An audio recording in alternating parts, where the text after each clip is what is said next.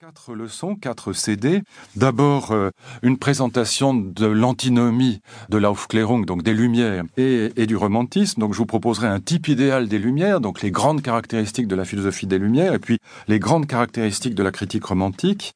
Ensuite, je vous montrerai comment, dès les œuvres de jeunesse, dès notamment ce qu'on appelle la période de Francfort, c'est-à-dire les, les années, disons, 97-1800, lorsque le jeune Hegel séjourne à Francfort, notamment dans un petit texte absolument éblouissant qui s'appelle L'esprit du christianisme et son destin, Hegel commence déjà à reprendre contre Kant et les Lumières la critique romantique, mais il commence déjà à dépasser cette critique romantique, il est très marqué par elle, mais il est déjà assez nettement au-delà.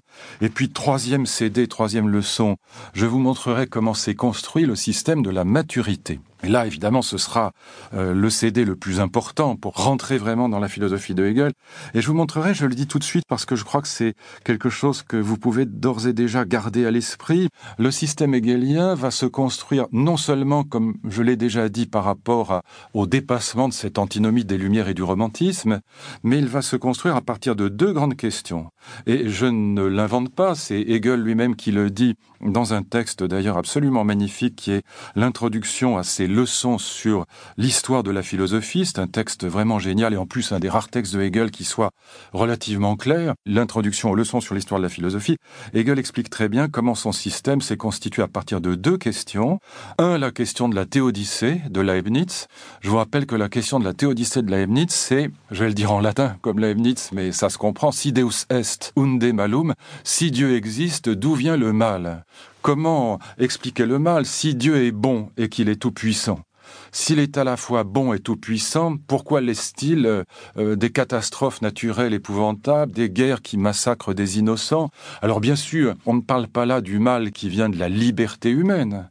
Le mal qui vient de la liberté humaine, on peut l'expliquer facilement dans la théologie chrétienne, parce que l'homme a été créé libre par Dieu. Libre, ça veut dire au sens du libre arbitre qu'il peut choisir entre le bien et le mal. Il a été créé libre, donc capable de faire le mal. Ça, ça ne pose pas de problème euh, d'explication pour le christianisme. Mais en revanche, comment expliquer, par exemple, les tsunamis, les catastrophes naturelles, comme le fameux tremblement de terre de Lisbonne en 1755, qui massacre des innocents? Ou pour reprendre un exemple qui est cher aux philosophes du XVIIIe siècle, c'est celui de Diderot Diderot, qui vaudra d'ailleurs plusieurs semaines de prison à Diderot, la fameuse lettre sur les aveugles de Diderot.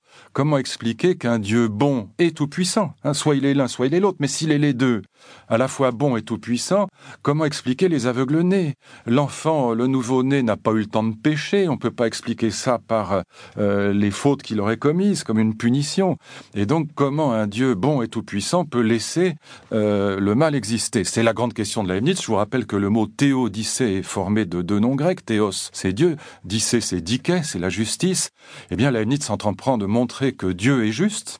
Dieu est juste parce que, évidemment, c'est comme, dit Leibniz, quand on colle le nez sur un tableau, si magnifique soit-il, on ne voit que des taches de couleur informes, on ne perçoit pas la beauté du tableau, mais dès qu'on prend un peu de distance et qu'on regarde l'ensemble, alors on s'aperçoit que ce qu'on prenait pour du mal, pour euh, de la confusion, pour quelque chose de moche, pour parler simplement, eh bien, dès qu'on prend un peu de distance c'est qu'on regarde la globalité du tableau, on s'aperçoit que l'ensemble est très beau.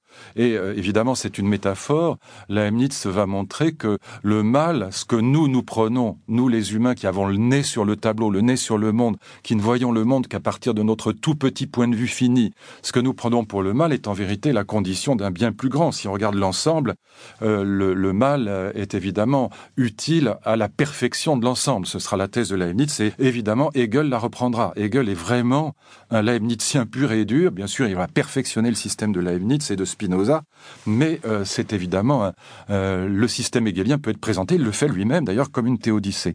Et puis la deuxième question, c'est au fond la même, mais sous une forme différente, mais en vérité philosophiquement c'est la même, paradoxalement, parce que je dis paradoxalement parce que ça ne se voit pas, c'est la question du scepticisme. Le scepticisme, traditionnellement, naît de la constatation de la pluralité des philosophies. On dit d'ordinaire la vérité est une, seule l'erreur est multiple. Comment expliquer que tous ces philosophes euh, passent leur temps à, se contredire entre eux? La philosophie est un champ de bataille, dit-on.